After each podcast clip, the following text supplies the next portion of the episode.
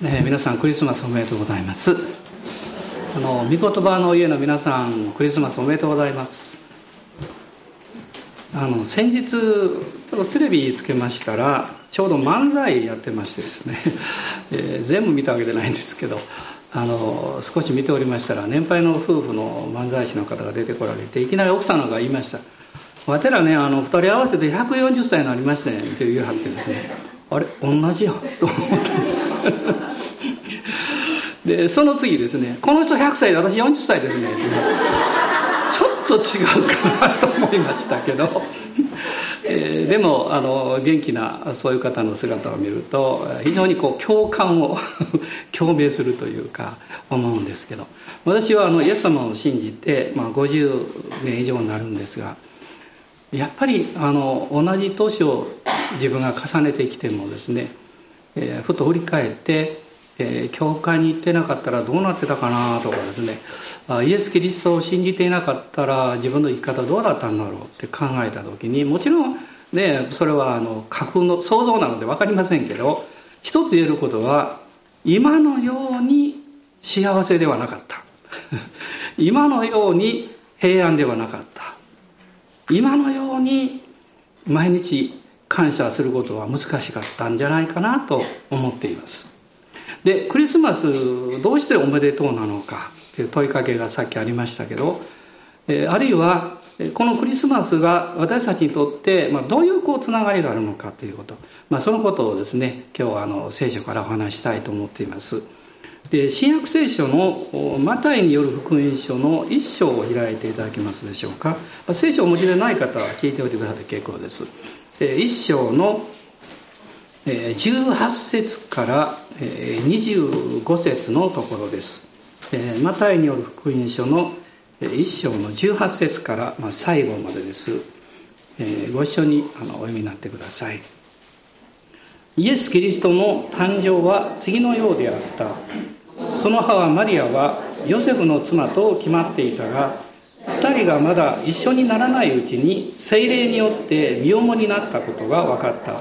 夫のヨセフは正しい人であって彼女を晒し者にはしたくなかったので内密に晒せようと決めた。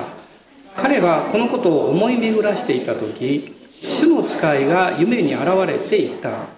ダビデの子ヨセフ恐れないであなたの妻マリアを迎えなさい。その胎に宿っているものは精霊によるのです。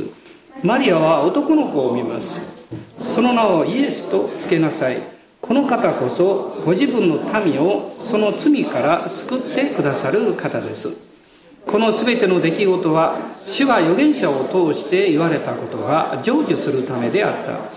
見よ処女が身ごもっている。そして男の子を産む。その名はインマヌエルと呼ばれる。訳すと神は私たちと共におられるという意味である。ヨセフは眠りから覚め主の使いに命じられた通りにしてその妻を迎え入れそして子供が生まれるまで彼女を知ることがなくその子供の名をイエスとつけた。私はあの堺市の生まれで、まあ、堺っ子なんですけれども、まあ、戦国時代っていうのは堺の商業都市であの、まあ、中立的な立場をとっていたようですね、まあ、鉄砲でも有名なところなんですがその堺市は実はキリスト教とはかなり、えー、いろんなつながりがあるんですね。あのザビエルの影響を受けておりますし、えー、またあの、えー、利休の関係もあるんですね。その戦国時代に、えー、豪商の一人がですねどうもキリシタンになったようです。そしてその邸宅跡あるいは庭が、えー、残されていまして、えー、今でもザビエル公園というふうに名付けられています。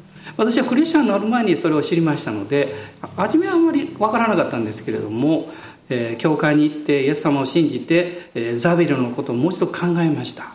1549年に彼はあの鹿児島に上陸上陸したんですね。しかもそれがお盆の日なんですね。えー、そして、えー、ずっと九州を北に登っていって、えー、下関から山口に入ってそして京都に向かっていくんですけれども、まあ、このえまあ、彼はあの2年半しか日本にいませんでして、まあ、中国に向かってまあ行くんですけれども、まあ、その後宣教師たちが次々と日本にやってまいりました。でその間にたくさんの方が実はイエス・キリストを信じたわけです。でその影響がありましてですねすでに戦国時代なのにいわゆるキリシタン大名あるいはキリシタンの武士がたくさんいたんですね。で私改めて考えるんですけどあのニトベ稲造があの「武士道」という本を英語で書きましたで日本語に翻訳されておりますけども彼は熱心なクリスチャンですねニトベ稲造という方は。でこの武士道とですねその聖書の語っている福音のこう真髄というのはある意味で似てる部分があるのかもわからないんです。であのそういうことを考えるとですねあの一つ理解できるのは実はザビエルが来まして17年後ですね堺で戦争がありましてあの、えー、あの大名なんですけど三好軍と松永軍がこう対戦をしていたんですがクリスマスの日に一日休戦したんだそうです。でお互いのあの武士たちキリシタン武士が集まってですねお互いの労を慰め合って というか励まし合ってこの日は戦争しないということでですねなんと七十数名が集まったそうですこの記録がおそらく記録としては、まあ、日本で残されているクリスマスの記録の初めではないかというふうに言われています、まあ、翌日からまたこれ殺し合いするわけですからね。まあ何とも言えないことなんですけども。でもそれぐらいですねイエス・キリストを信じて、まあ、当時はキリシタンと言いましたがまあ、クリスチャンとして歩むということは、まあ、非常にこう力強いことであったんだろうなというふうにあの思うわけですね。で私はあの、まあ、18歳でクリスチャンになりましたのであの、まあ、比較的まあ若い時代にあのキリスト教と出会ったわけですね。やっぱり自分は何のために生きてるんだろうって、まあ、さっきあの証しがありましたけど何かこう本当の自分を持ちながら本当の自分を表現できない。で友達に人生って何かなって言ったってね、まあ、そんなこと言ってんだったら遊べとか勉強しろとかなんか言われますからでもそういう気持ちの出会う場所がなかなか見つからなかったんですね。でも幸い友達の一人がクリスチャンでして彼を通して教会に行きまた聖書をいただいてイエス・キリストを信じるようになりました。その後あの、まあ、仕事も辞めてえーまあ、伝道師というんですが教会の働きを始めたんですけれども母教会が堺にありました。で今日はあの24日なんですけど、まあ、24日っていうとですねもう必ず思い出すことがあるんですね。それは何かっていうと、えー、ある年の まあ24日ですね夕方私食事に行ったんですよ。で一人でこう教会におりましたのでこう教会の鍵を閉めて行きましてちょっと薄暗くなったぐらいにこう帰ってきたんですね。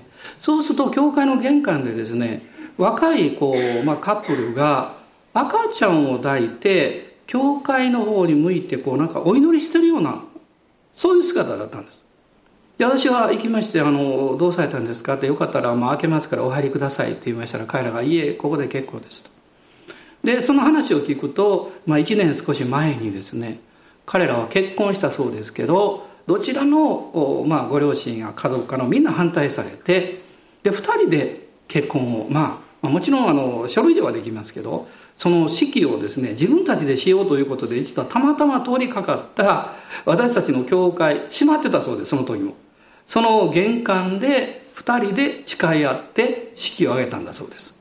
それが24日だったんですね、まあ、それから1年、えー、経って、まあ、この赤ちゃんも与えられて私たちはもう一度感謝の気持ちでここに来たんですとおっしゃってました。まあ非常に感動したんですね、まあ、彼らはお名前も言わないでこれは教会に感謝ですって言って献金を置いて去っていったんです私はその時にですねあクリスマスっていうのはあのクリスチャンであるとかないとか関係なく全ての人にとって大きなこう人生の祝福を分け与えることができるそういう時なんだろうなということをこう感じたんですね。まあ、今日読みましたこの聖書の箇所の中はですねクリスマスって何なのか私たちどういう関係があるのかということが実は書かれているんです。でクリスマスのこう記事で有名なのは2つ。これはほとんどの人知ってるんですね。羊飼いに天使が現れたということと。もう一つは東の博士たちがイエス様を礼拝するためにもう1600キロも離れたですね。遠い東の国からやってきたんだということが聖書に載っています。でそのことが少し起こる前にまあ実は、えー、神様がですね一人の女性を選ばれたんですね。でその女性がマリアという人です。でこのマリアという人はすでに婚約をしていました。で当時の婚約というのはあの法律的には結婚と同じだったんです。だから婚約破棄をすると離婚と同じようになるんです。だから聖書には離縁状という言葉が出てくるんですね。でもまあ一緒にまだもちろん生活はしておりません。でそういうこの状況の中でですね突然神の使いがこのマリアに現れたんですね。そしてマリアに「マリアおめでとう」ってね「あなたは神の御子を宿してるんですよ」というこのメッセージをもらうんです。まあそれが、えー、もう一つのルカによる福音書というところに詳しく出ているわけです、まあ、彼女は戸惑いました。もう婚約をしている。まだ結婚していない。もうこんな私がですね、えー、妊娠したと言ったらこれどういうことになるのか。もう寛容の罪を犯したとかいうことになりますと下手をすると、えー、死刑になります。当時は厳しいですからね。まあ、そういう状況の中で、まあ、マリアはそれは神様から来たものだということを確認するんです、まあ、おおばさんのとこ会いに行きまして、えー、そういう出来事が聖書に書いてますけど。でその後でマリアはですね婚約者でありもうすでに法律上夫であったヨセフにそのことを話すわけです。ヨセフは悩んだと思います。しかし彼はあの聖書を見ますと書いてますけども、えー、彼は正しい人である。ですからこのマリアにこのマリアがですね理解できないけれどもマリアが決して不義3つを働いたわけじゃない。でも信じられない。こういう葛藤の中にあったわけです。信じるということは戦いです。あることが正しい。これを信じたらいいなと思ってもそれが重要なことであればあるほど私たちは簡単に信じるのは難しいんです。戦いがあります。このヨセフにとってマリアの状況を受け取ってあげるというのはものすごいこれはリスクが伴うんです。マリアという女性を信じている。でも実際そういうことが起こったということは当然理屈で合わない。どうしたらいいのかということです。私たちもこのいろんな人生の経験の中でですね理屈としては分かってるけどそう簡単に結論が出せないっていうことがたくさんあるんじゃないでしょうかね。そして一つの大きな答えは明確な答えは出せなくっても愛することはできるということです。信じることが難しくっても愛で受け入れてあげることはできるということです。ヨセフという人はそういうことをやったんですね。ですから密かにマリアが傷つかないように離縁しようとこう考えていたんです。するとですね夢の中で天使が現れたんです。私どうも分かんないですね。マリアさんには直接天使が現れたのになぜヨセフさん夢だったのかなと思うんですけどそれは男性は理屈っぽいからね神様はあのあの理性が勝ってるとですね神様が語ってくださるのを聞くのが非常に難しいんです。男性は理屈っぽいですからね。だから眠ってる時は理性休んでますから。神様語りやすいんですね。で夢で語られたんです。でどういうふうに語られたかっていうと今日読んだところに書いてるんですね。えー、ダビデの子ヨセフ恐れないであなたの妻このあなたの妻と書いてるのはさっき言った理由なんですね。法律上は罪妻なんです。マリアを迎えなさい。その体に宿っているものは精霊によるのです。マリアは男の子を産みます。その名をイエスとつけなさい。この方こそご自分の民をその罪から救ってくださる方です。まあ、ここにですね実はクリスマスの意味があります。私は今日のメッセージのタイトルをこういうふうにつけたんですね。マリアが産んだ男の子。まあその方がピンとくると思いますね。マリアが産んだ男の子。実はこの男の子は普通の子ではなかったんです。神の御子だったんです。神がなぜ人間にならなければいけなかったのかあなたがですね誰かを助けようとする時あなたはある場合には今のあなたの立場やあなたのこう着ている服やあるいはその状況をその人に合わせないとそうできないことがあるんじゃないでしょうか。であなたが今の状態で誰かを助けようとするとある場合はその人にとっては助けなんかいらんってその何か自分をこう憐れむようなそんなのいらないよって言われるんでしょうね。神様は罪深い私たちを救い出すために天から手を伸ばして掴むようにしてねあるいは金魚すくいみたいにこうですね 救い出す救い出そうとはなさらなかったんです。私たちと同じ姿になっておいでになったんです。それは何なんですか？愛してるからです、ね、力で人を救うこともできるんです。しかし愛によって救うという時私たちはその人と同じ立場にならなきゃいけないんです。その人の気持ちを理解してあげないといけないんです。その人の痛みや悲しみを受け止めてあげる力がないと力で救おうとするんです。神様はそういう方法を取らなかったんですね。ですから一人後イエス様を人間としてこの地上に送られました、まあ、そのことを、ま、受肉と呼びます。神の御子が受肉された。で受肉されるためにはですねどれかどなたか女性が必要なんですね。でそこで選ばれた相手がマリアという、まあ、女性だったんです、まあ、マリアという人は神様を愛し人々を愛する貧しかったですけど非常に素敵な女性だったんだと思います、まあ、彼女はナザレという小さな小さな村に住んでました。当時は全く有名なところじゃなかったんです。でも神はいつでもそうです。あなたの環境や能力を見て選ぶんじゃなくてあなたの心を見て選ばれます。人の心って本当に複雑だと思うんですね。私ももう数えきれないほどの人々と会ってきました。世界の人々とも会ってきました。人間というのは言ってることがあってその言ってるまた別のことが内側にあってその内側にまた違うことがあってもう本当に2点3点するぐらいですね。人の心って複雑だなと思います。それは機械でないからです。人間は神によって作られて神の命を鼻から吹き入れられて聖書は神の味方ちと言ってますそれが人間が霊的存在者であってどんなに優秀なこの、えー、ロボットよりもですねあるいはどんなに可愛いペットよりもどんなにこの優秀な何というか人間が作ったものよりも比べ物にならないほど価値があるんですよ。あなたの値打ちはあなたのキャリアとかあなたの能力とかあなたの環境とかあなたの家柄にあるんじゃないんです。あなた自身が人として生かされているっていうところにあるんです。その人の価値は神が人間を特別に作られたからなんですね。ヨセフは夢の中で見つかりのメッセージを聞きました。恐れないでマリアを迎えなさい。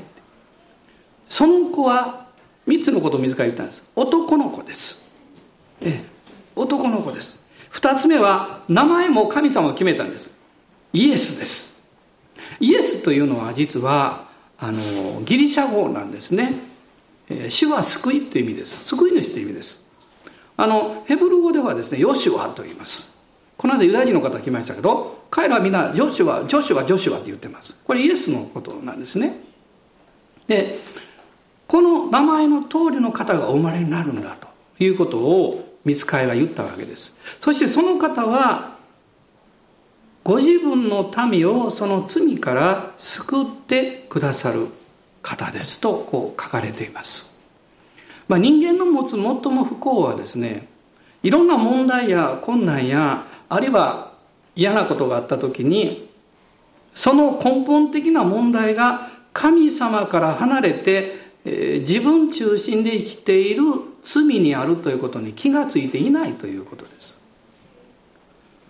聖書はですね罪の力の地で語っています。罪の中を生きる生活をしているとはどういうことなのかということをこの語っています。いろんな問題がやってきます。でもこの罪の働きあるいは罪の力の中に生かされているということの一つはですね分離していくということです。どんどんどんどん良いものをこうから離れていってしまうということです。聖書から言うと神様の愛から離れていくんですね。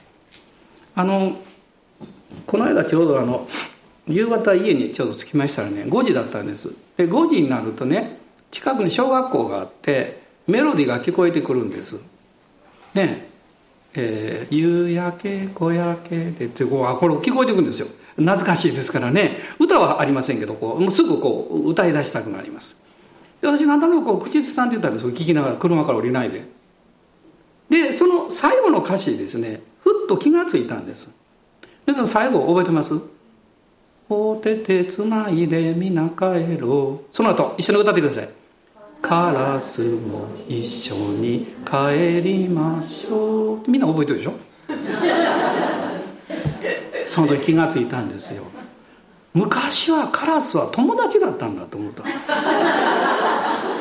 今は敵ですよね。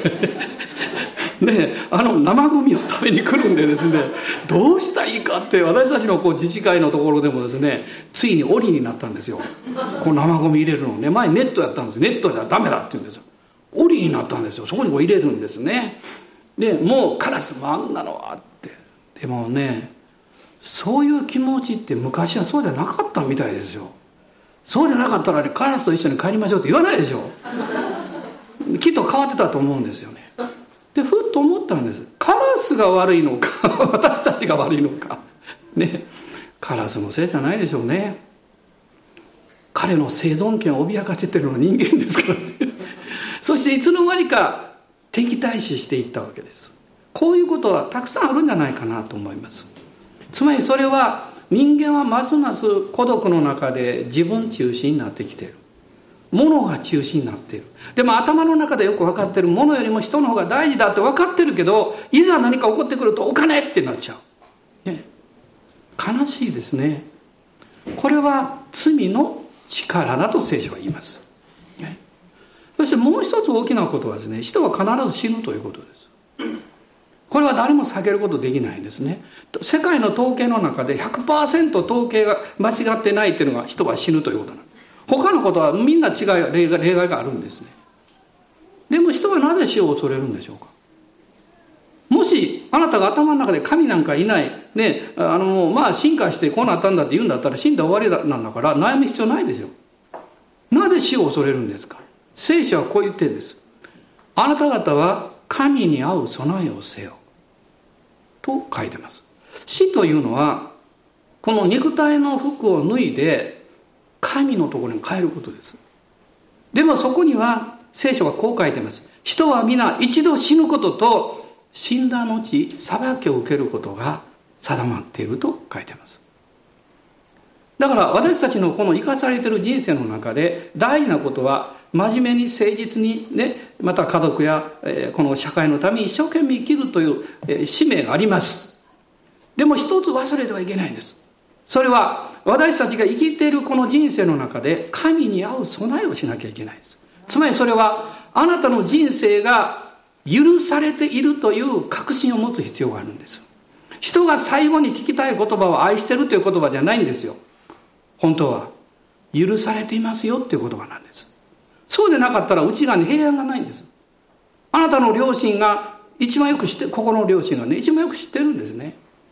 でも罪の許しというのは罪を犯したことのない清い血潮が流されない限り代価が払われない限り決してなされないんです。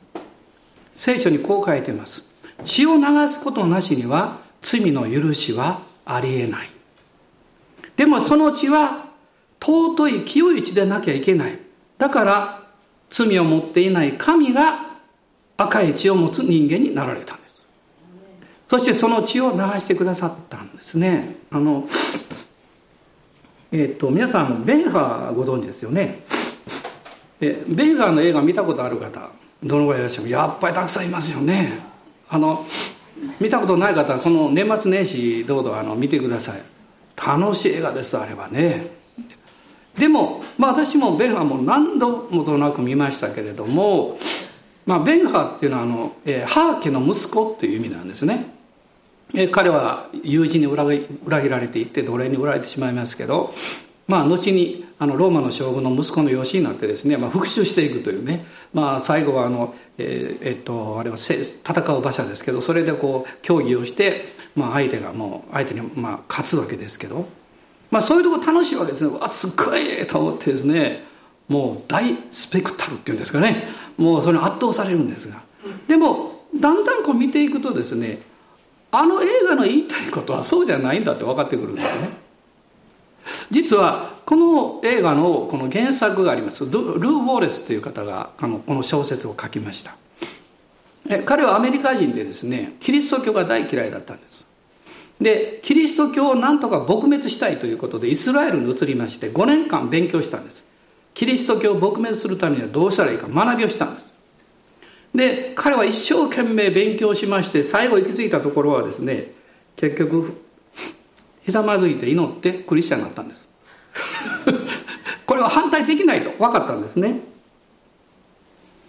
そしてですね代わりに小説を書いた。これがベンガーなんですだから彼の言いたいことはそのこの迫力あるこのシーンじゃなくてその後にあるんです。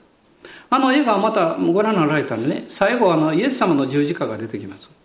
顔は見えませんけどね。で血が流れていってそして雨の中にこう血がこうずっと流れてくるんです、まあ、その中で、えー、お母さんや妹さんが雷病から癒されるっていうのもあるんですけど。でそのその血ということなんですね。おそらく彼が言ってることはこういうことでしょうね。人生の本当の勝利は力じゃないよということでしょう。愛なんだ。でもその真実の愛は神様から受けないと人はそれを十分に持っていない。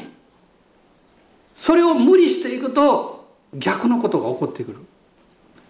その罪を許す力は神の御子イエス様の流された血潮なんだ。それをこの最後に言ってるんですねあれは。私たちはいろんな不幸や問題が起こってくるとまあついつい環境とかこう周りのせいにしてしまうんですけどでも本当そうじゃないんです。その根本は作り主である全能の神様から離れていつの間にか自分中心の生活を当たり前のように送っているという姿なんです。そうするとですね作り主っていつも愛しておられるんですよ私たち、その作り主の愛を素直に受け入れることができないんです。でもその方は待ってるんです。待っておられるんです。あのルカによる福音書というところの中に法と息子の話がありますね、まあ、ほとんどの方はご存知なんですよこの話は。これはあのイエスイエス様が話されたことですけど、まあ、ある金持ちに2人の息子がいて弟の方がですね自分の財産生きてるうちにちょうだいとか言ってお父さん生きてるうちにちょうだいとかもらってね。で遠くに行ってそれを全部使い果たしてしまうんですよ。お金無一文になっちゃって。でまあ当時、まあ、ユダヤ人の社会ではあの豚を飼うというのはね今はもう別に世界関係ないですよ。その当時の習慣としては、まあ、一番嫌われていた。でその豚を飼う仕事をさせられてしかもお腹が空いて豚が食べる餌も食べることができなかったんですその彼が気が付くんですね。お父さんのところに帰ろうと。お父さんのところに帰るとお父さんは豊かなんだ。なんであのお父さんから自分は離れてしまったんだろう。でも自分は財産ももう生きてるうちにもらって全部使い果たしてしまってですねお父さんのとこ帰るねもう顔も顔向けできない。もうねあの息子と呼ばれる資格はないんだ。彼自分で言います。を書いてますそういうこと。でお父さんのとこ帰るんですね。お父さん待ってるんですね。彼が帰ってくるの。そして彼を受け入れて彼を息子としてお祝いをするというこういう話なんです。この中でですね私はまあ何度もこうそう読むんですけどこのお父さんはあなたや私を待っていらっしゃる父なる神様を表しているんです。宝刀息子は私たちの人生を表しています。このお父さんがやったことは何なんでしょう。お父さんはですね息子を信じていたということ。信じていたということは成功して帰ってくるだろうなんて思ってなかったんです。でも息子はどんなことがあってもいや一番大変な時に必ず自分のことを思い出してくれると信じていたんです。これは素晴らしいことだと思います。私も親ですからまた息子娘たちもまた親になりましたけどおそらくその中で共通していることはですねどんなことがあってもどんなに辛いことがあっても親がいるあるいは親がいたんだということを覚えていてほしいと思います。私の両親はもう天国に帰りました。母は87歳で父は95歳で天国に帰りました。ね、天国に帰ってしまった後でね、まあ、みんなよく言うことですけどもうちょっと話をしておいたらよかったなとかね本当に思いますね。本当に思います。以前はもうあの君お父さん似とるねとかおじさんに言われたら「いやもう似てない!」とか言って怒ってましたけどね。でも今は違いますね。今は違います。あの父がいて母がいてそして私がいる。私の妻もそうですよね。父がいて母がいてで私たちを通してまた息子娘たちがいて。でもそこで忘れてはいけないことはそれがどういう人生でありどういう生き方であったとしても父であり子である母であり子であるという関係は永遠に変わらないということですよ。そしてそこに大切さがあるんですよ。お父さんは信じていたんです。必ず私のことを思い出す。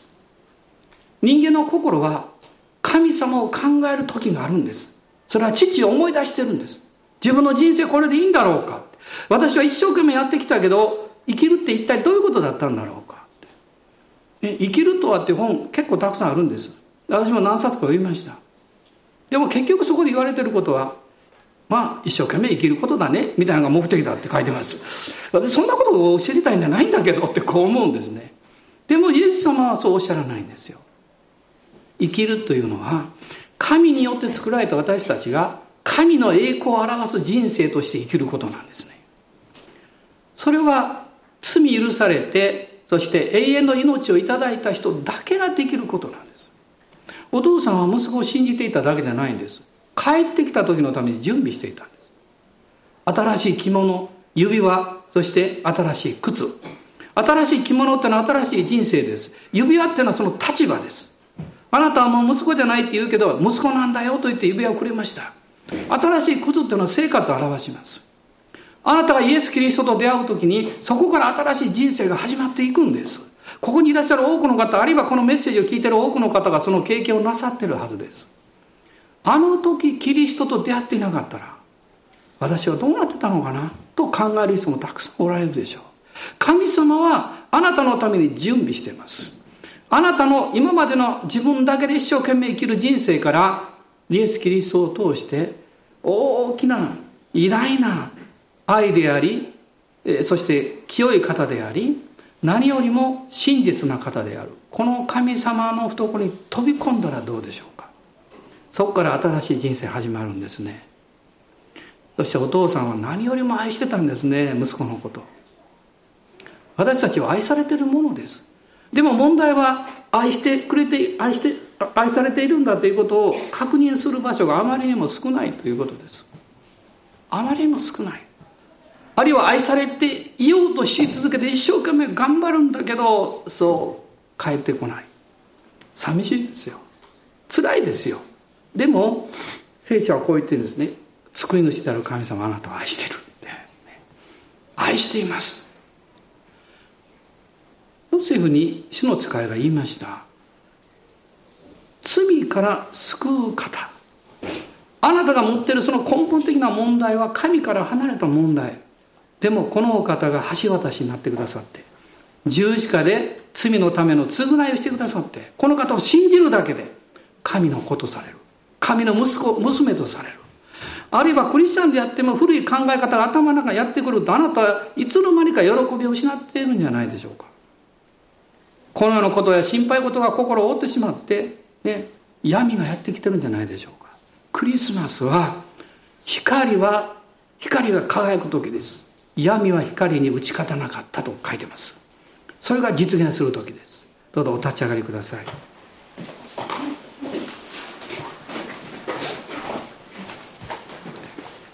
今日イエス様に祈ったことがない方もおられると思いますしあるいはこのメッセージを聞かれる世界でいろんな方が聞いていらっしゃるんですけどお伝えしたいと思うんです。あなたの今の心や生活がどうであってもあなたを愛しておられる方はそんなことを気に留めてはいません。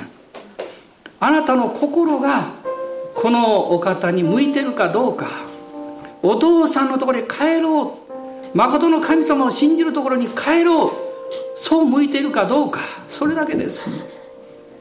もしあなたのところに来てお父さんあるいはお母さんあるいはお兄ちゃんお姉ちゃんと呼ばれた時にあなたは無視できないでしょう。誠の神様はそうです。どんな時でもあなたを覚えあなたを愛していらっしゃいます。今日からあなた新しくなります。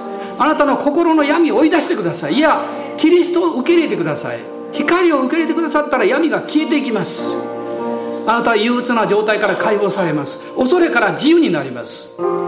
そして何よりも不安や孤独感からあなたは解放されます。誠の神が共にいて私の人生は最も素晴らしくって私を最も大切に考えてくださる方がおられるんだということに気がついた時に私たちは自信を持ちます。自分の生き方に自信を持ちます。そして感謝があふれてきます。私たちの救い主は太陽のような方なんですね。雲があってもその上に太陽が輝いています。そのように私たちがイエス様と言うと雲が去っていきます。光が差し込んできます。今日そのようにどうぞお祈りになってください。イエス様と祈っていきましょう。主は我らの太陽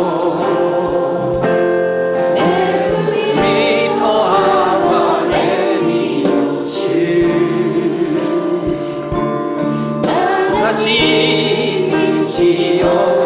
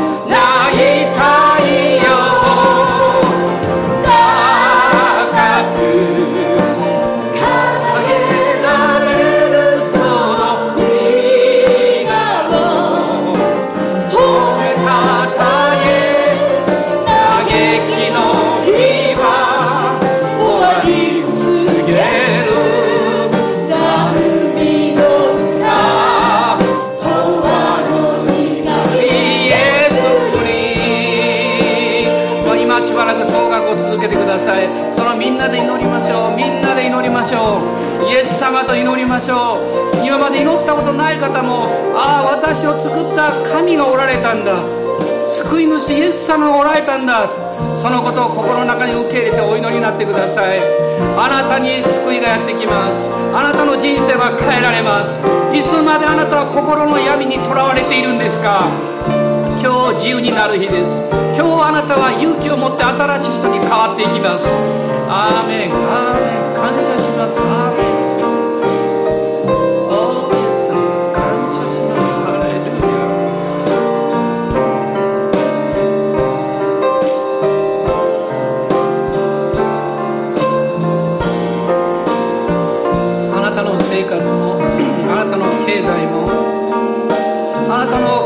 関係もキリストが中心でおられると変えられていきます。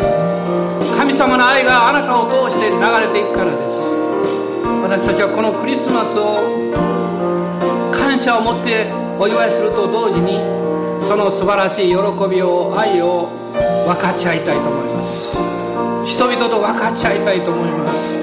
アーメン。アーメン。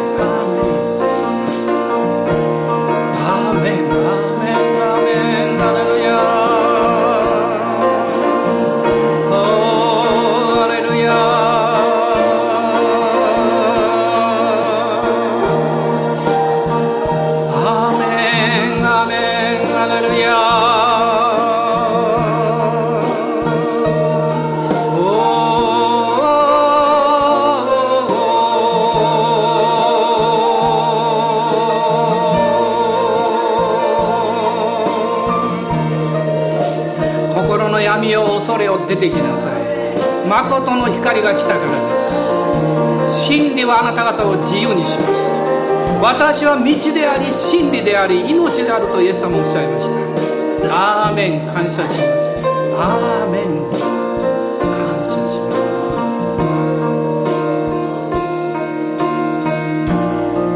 主は我ら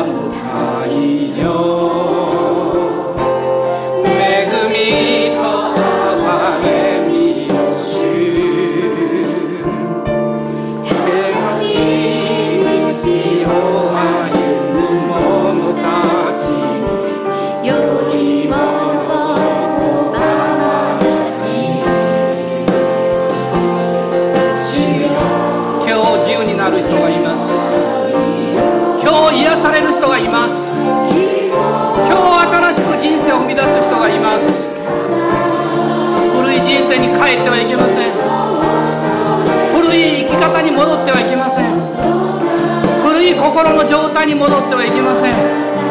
イエス様と共にあなたを歩み出すんです。新しい人生を踏み出すんです。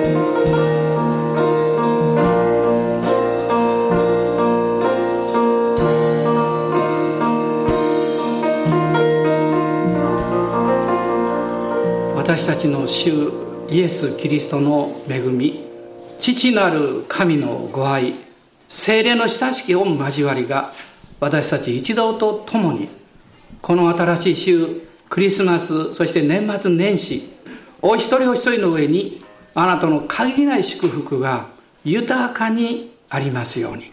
アーメン。